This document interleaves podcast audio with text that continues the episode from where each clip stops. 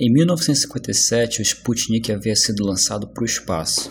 Logo em seguida, os Estados Unidos ficou preocupado com o que poderia vir a seguir depois desse lançamento e então pediu para que todos os funcionários da DARPA, ou pelo menos os mais importantes, aqueles que trabalhavam realmente no setor de pesquisas científicas avançadas, para que eles pensassem alguma coisa sobre como poderiam ficar ainda à frente na situação tecnológica contra a União Soviética. Dessa ideia surgiu a ARPANET, então uma ideia de JC Licklider que se chamava Rede Galáctica e que surgiu no final, no começo dos anos 60 e que realmente só pôde ser construída sete anos depois, em 69. De lá para cá, muita coisa mudou. E no episódio anterior, até o final dos anos 70, percebemos que a internet já estava começando a dar seus primeiros passos para o que viria a se tornar uma coisa muito boa. Muitas coisas já haviam sido melhoradas, protocolos caíram e surgiram, mas ainda assim não foi suficiente e muitas pessoas da época repararam que ainda tinha um longo caminho para percorrer para que elas pudessem atingir excelência nessa nova rede mundial. Posso entrar no seu smartphone?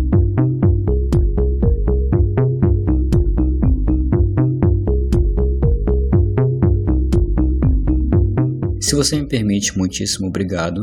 Meu nome é Pedro Zavi e obrigado pelo download de mais uma versão beta. Então, usuários, segunda parte da história da internet. No episódio anterior percebemos que muitas coisas aconteceram muito rapidamente e você vai perceber que nesse episódio as mudanças serão ainda mais rápidas porque no começo dos anos 80 a situação da ARPANET começou a mudar. Uma das mudanças que eu vou falar um pouco mais à frente é muito significativa. Você vai reparar que ocorreram mudanças, empresas surgiram, é, serviços conhecidos nos anos 90, para quem é daquela época para cá, vai perceber que muitas coisas começaram ali. E nos anos 90 que a internet explodiu de fato, com serviços, e-mails, chats, blogs não existiam ainda na época, mas muitas ideias de compartilhamento de informação em fóruns, em grupos, já estavam começando a surgir ali na década de 90. Como eu disse na introdução, a década de 70 viu muitas melhorias da ARPANET. Muita coisa evoluiu realmente muito rapidamente, é, muitas coisas também já estavam sendo propostas, o protocolo TCP/IP já estava sendo estudado. Você pode tirar mais dúvidas no episódio anterior, mas alguns dos termos que eu vou usar nesse episódio, como protocolo, TCP/IP, backbone, eu dei uma vaga noção do que são todos eles no episódio anterior. Então, se você ainda não ouviu o episódio anterior, que é a história da internet parte 1, eu sugiro que você dê uma pausa e vá ouvir. É curtinho, o episódio é 12 minutos, como os episódios do versão beta tendem a ser. A ideia é que ele seja curtinho mesmo. 12 minutinhos, 10 minutos do seu dia, você vai aproveitar um pouco melhor de como foi que tudo começou na internet e vai servir de base para que você entenda o que vai acontecer agora, porque vão acontecer muitas coisas. Dito isso, vamos ao que interessa.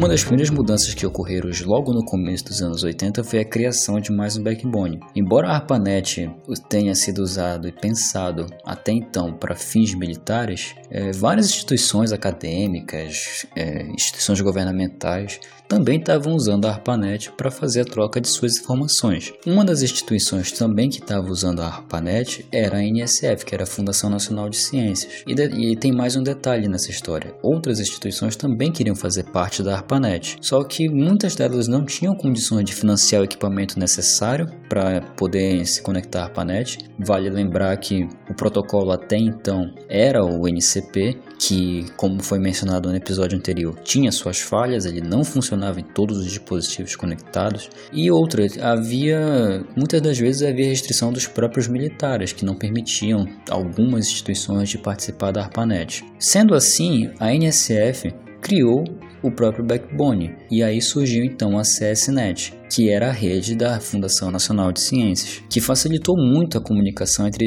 institutos de pesquisa. Só que por muito tempo essas duas redes ficaram desconectadas. Elas não eram redes iguais e também não eram suportadas, não eram dadas devida manutenção pelas mesmas instituições. Vale lembrar que a ARPANET era da DARPA e a NSF que ficava responsável pela CSNet. Outra mudança significativa surgiu na Universidade de Wisconsin, que eu não vou me lembrar agora onde fica Wisconsin o estado, mas lá surgiu o DNS, que é o sistema de nome de domínios. Para você que não está familiarizado com o DNS, cada pessoa tinha que anotar o número do endereço IP do, do computador, do servidor que a pessoa queria acessar. E como na época o, proto, o próprio NCP era maçaroca de números enorme, isso era muito tedioso, era muito trabalhoso, porque você tinha que copiar vários números, porque já tinham mais de 100 computadores conectados na ARPANET naquele momento, em 81.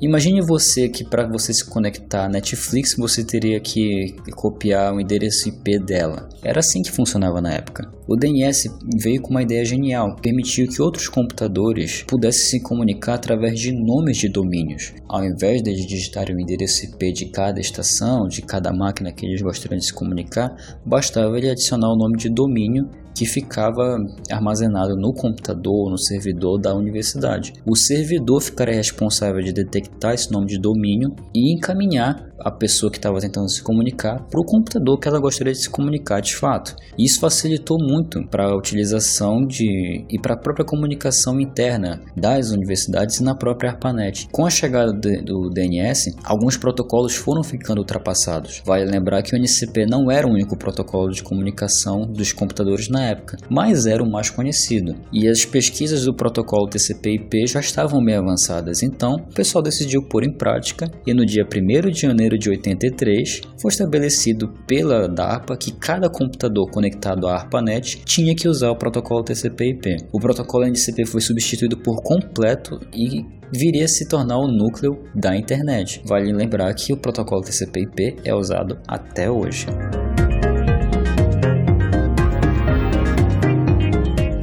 Com o rápido crescimento da ARPANET, você reparou agora há pouco que em menos de 3 anos surgiu um novo backbone, o protocolo TCP/IP foi implementado e o DNS também, que já foram por direitos próprios mudanças muito significativas e que são invenções que são usadas até hoje. Então, os militares começaram a perceber que muitas instituições já estavam entrando, computadores que de outros lugares e de que talvez os militares não quisessem que seus programas e seus documentos que são sigilosos ficassem junto ali de universidades e, querendo ou não, de jovens curiosos que poderiam muito bem acessar um plano de ataque a sei lá o que. Vai lembrar que ainda era 83, então a Guerra Fria ainda estava em vigor. E por isso a ARPANET foi dividida em duas. Uma das redes usada especificamente para os militares, que viria a ser chamada de MILNET, e a ARPANET também, que agora ficou somente para instituições governamentais, instituições acadêmicas, e as duas ficaram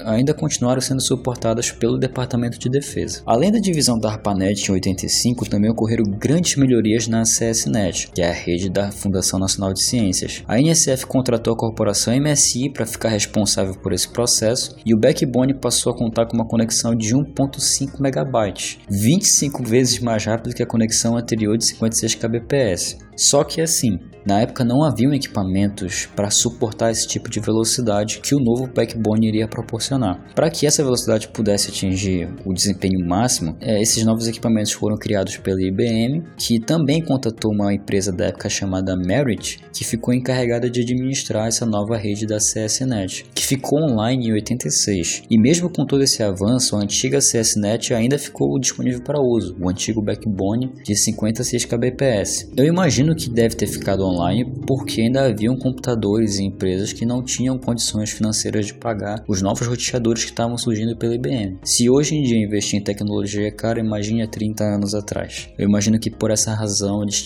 eles mantiveram esse backbone de 56 kbps ainda ativo. A década ia passando rápido e o tráfego das redes simplesmente explodiu nessa época. De 85 a 89, o tráfego cresceu de alguns milhares de computadores, mil, dois mil, para cerca de 200 mil computadores conectados ao final da década de 80 e 89. As linhas implementadas em 85, chamadas de linha T1, foram rapidamente substituídas por outras linhas chamadas T3, que iam fornecer uma velocidade de 45 megabits de conexão e que ia tornar a conexão muito mais rápida. Então você está percebendo que a internet estava caminhando já a passos largos e a coisa já estava começando a tomar a forma que ia tomar nos anos 90. Falando nos anos 90.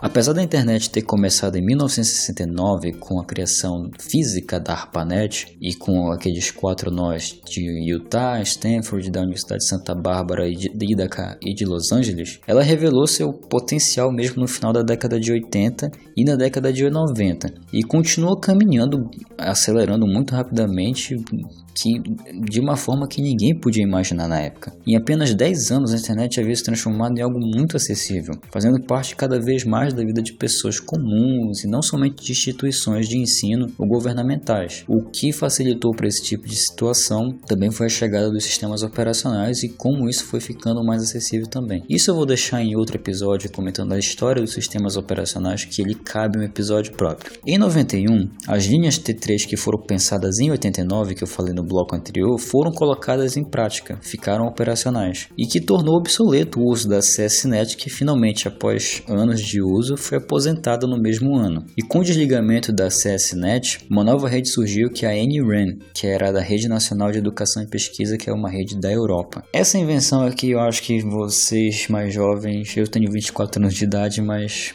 nós vamos já nos familiarizar aqui. Uma invenção que tornaria a internet ainda mais acessível chegou no começo da década de 90, com o www, o World Wide Web. O www foi criado na verdade em 89, porém somente no dia 6 de agosto de 91 que ele foi tornado público. Ele foi desenvolvido por Tim Berners-Lee Sam Walker e Robert Kylall, que são pesquisadores da CERN, que é a Organização Europeia de Pesquisas Nucleares. A www permitiu que você pudesse conectar vários conteúdos em uma página só. Embora tivesse outras plataformas que também utilizavam esse sistema de hipertexto, que é o que eu mencionei agora há pouco, que é o fato de você concatenar numa página só vários conteúdos, seja imagem, áudio, texto, vídeos, existem alguns motivos para que o www assumisse o comando nos anos 90. A principal razão é que ele era gratuito, né? ele ficando livre de restrições de uso por licença de hardware ou por licenças de próprio uso de empresas, que na época exigiam a compra da licença para você utilizar esse tipo de recurso e de equipamentos específicos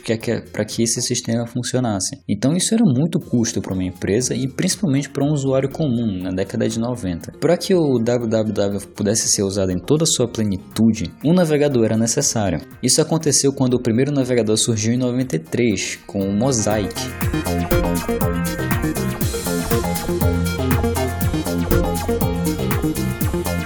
Eu nunca cheguei a usar, mas já conheço pessoas que já usaram Mosaic. Ele era um navegador fácil de usar, criado pela NCSA e revolucionou o jeito que as pessoas usavam a internet. Porque com ele você conseguia ver vários tipos de conteúdo. Como ele também era um navegador livre, você conseguia ver imagens, textos de jornais, revistas, tudo numa página só. Anteriormente você teria que clicar no link ou clicar na página, iria levar você para outra página. Pode parecer coisa pouca hoje, mas lembra que a conexão na época era 45 megabits, então não, você não conseguiria abrir esse tipo de coisa muito rapidamente na época. À medida que o Mosaic foi crescendo em, em popularidade, melhorias foram, foram sendo colocadas nele, o pessoal foi melhorando aos poucos, e logo ele se tornou o projeto Netscape, que ia ser o navegador mais usado pela internet no começo, do começo pela metade da década de 90. Foi aí que começou a guerra dos navegadores. Por quê? Na época já existia o Windows 95. Juntamente com a Apple, a Microsoft sempre teve uma política de que você tem que usar o sistema dela.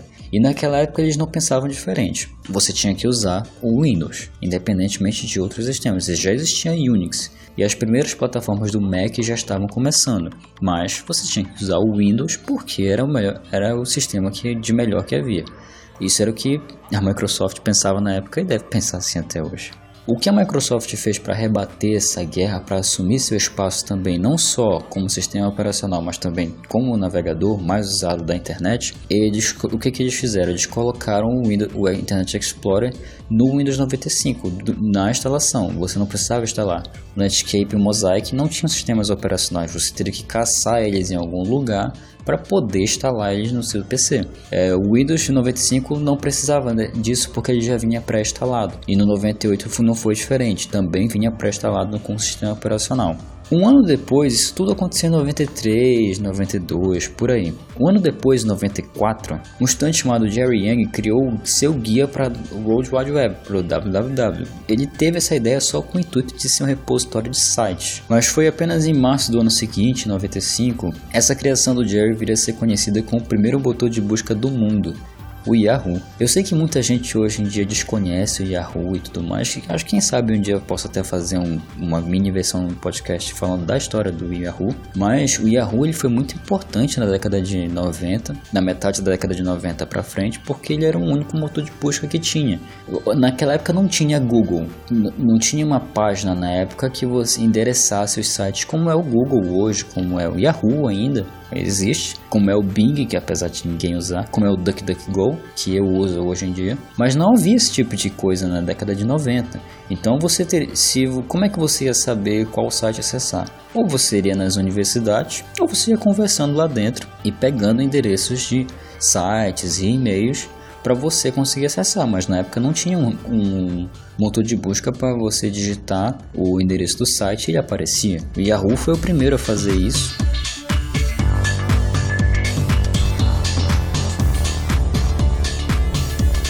E mesmo sendo o motor de busca mais usado do mundo na época, ele tinha um problema. O Yahoo ele não endereçava seus sites através do conteúdo do site em si. Ele indexava através de propriedades do site, tipo autor, nome. Só que o Yahoo indexava através desses metadados, então às vezes ele te encaminhava para um resultado que não tinha nada a ver com aquilo que você tinha pesquisado. Algum tempo depois, um grupo de estudantes de alguma universidade que eu realmente não conseguia achar de onde surgiu, fizeram uma pesquisa e pensaram pensaram numa seguinte teoria, que ao invés de pesquisar pelos dados do site, você pesquisar pelo conteúdo que está ali dentro e a partir disso tornar ele mais relevante de acordo com o resultado que ele vai apresentar para a pessoa que está pesquisando. Isso é um projeto de estudantes de uma universidade que pensaram nessa possibilidade e realmente eles tinham razão. E eles apresentaram esse projeto, deu certo, foram aprovados e esse projeto e essa ideia que eles tiveram de ranquear a página através de relevância de página, de conteúdo, que viria a se tornar o Google. Muito pouco tempo depois, o Google foi inventado, chegou